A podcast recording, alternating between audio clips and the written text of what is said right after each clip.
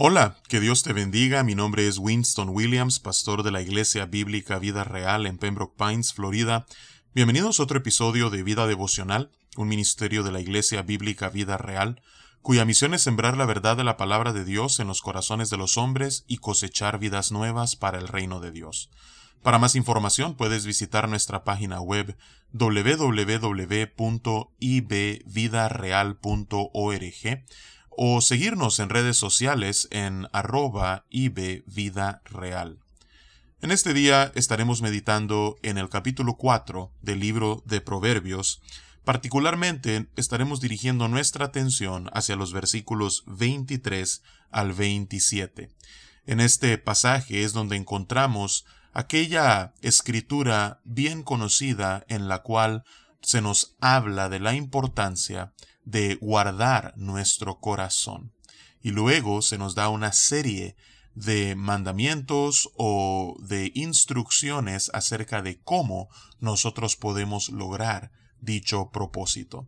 Así es que vamos a darle lectura a el capítulo 4 de Proverbios versículos 23 al 27 y luego meditaremos en su contenido.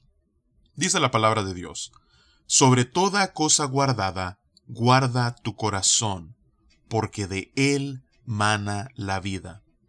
Aparta de ti la perversidad de la boca, y aleja de ti la iniquidad de los labios. Tus ojos miren lo recto, y diríjanse tus párpados hacia lo que tienes delante. Examina la senda de tus pies, y todos tus caminos sean rectos. No te desvíes a la derecha ni a la izquierda, aparta tu pie del mal. Que Dios bendiga su palabra en este día.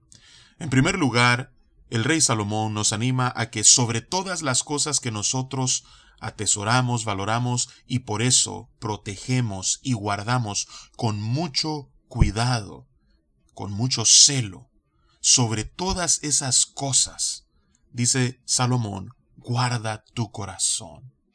Imagina la prenda o la posesión más preciada que tú tienes, ya sea que tiene un valor monetario o ya sea que tiene un valor sentimental, algo que tu madre o tu abuela te regalaron, que tú conservas y lo cuidas con mucho ah, celo y lo proteges con bastante cuidado. Dice Salomón, tu corazón debe ser protegido aún más que aquello a que tú tanto valoras. ¿Por qué? Porque de tu corazón mana, de tu corazón vierte la vida. Lo que haya en tu corazón no solamente dictará los caminos, las sendas por las que tú te conduces, sino que además guiarán tu dirección, determinarán el lugar hacia el cual tú te dirigirás en todo momento. Además, todo acerca de tu vida, tus pensamientos, tus palabras, tus acciones, vierten de una fuente que yace en el interior de todo hombre, llamada el corazón. Ahora, cuando Salomón habla del corazón, él no está hablando acerca de ese músculo en el centro de tu pecho que bombea sangre permanentemente, no. Él está hablando acerca de ese lugar en el alma de cada uno de nosotros, en donde se halla la voluntad, en donde se hallan los deseos, los afectos, las motivaciones. Es a ese lugar en nuestra alma a la que Salomón se dirige y dice, guarda esa reserva llena de valor que se encuentra allí, porque lo que vierta de allí dentro es lo que determinará tu vida y el curso de la misma. Y hay muchas maneras en las cuales nosotros podemos guardar nuestro corazón. Y en los versículos 24 en adelante, Salomón nos da algunos ejemplos de ello. En primer lugar, dice el versículo 4, aparta de ti la perversidad de la boca y aleja de ti la iniquidad de los labios. Dice la palabra de Dios que de la abundancia del corazón habla la boca. Dice la palabra de Dios que del corazón salen pecados como la maledicencia, pero no solamente las cosas que salen de nuestra boca, sino lo que nosotros decimos que eventualmente se convierte en acción, como los adulterios, como los homicidios, como la mentira, todo esto que nosotros hacemos encuentra su fuente en el corazón humano.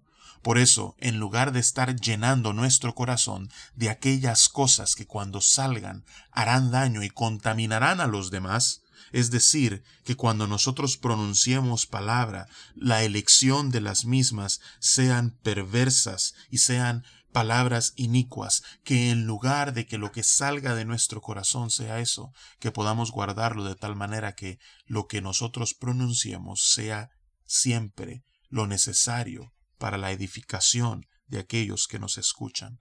Así es que nuestros labios son un reflejo de lo que hay en nuestro corazón. Pero además, la manera en la que nosotros nos cuidamos de lo que entra en nuestro corazón es guardando nuestros ojos. Dice el versículo 25, tus ojos miren lo recto y diríjanse tus párpados hacia lo que tienes delante. En esta era digital, en la cual tenemos celulares y toda clase de aparatos móviles, se ha hecho tan fácil el que nuestros ojos vean lo que no deben. Así es que ahora más que nunca tú debes estar guardando tus ojos. Dice la palabra de Dios que tus ojos son la luz de tu cuerpo. Todo lo que entra por allí o traerá luz a todo tu ser o tinieblas. Así es que guarda tus ojos porque son la ventana a tu corazón. Así es que examina con cuidado lo que tus ojos ven, lo que tus párpados contemplan, de tal manera que así puedas guardar tu corazón.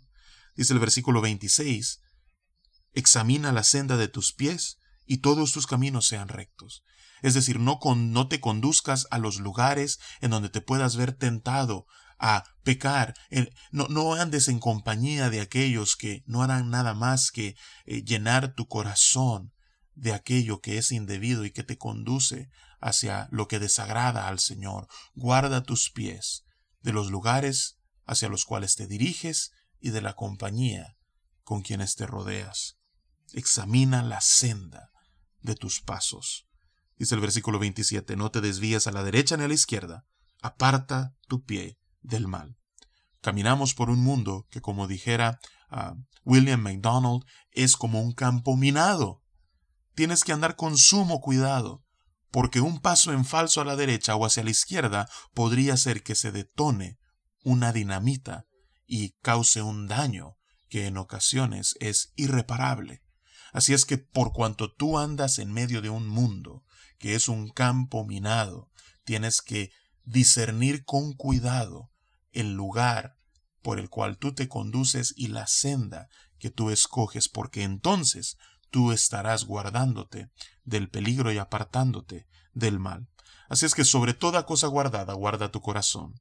Examina con cuidado lo que tus labios hablan, lo que tus ojos y tus oídos ven y escuchan, y los lugares y la compañía que tus pies escogen.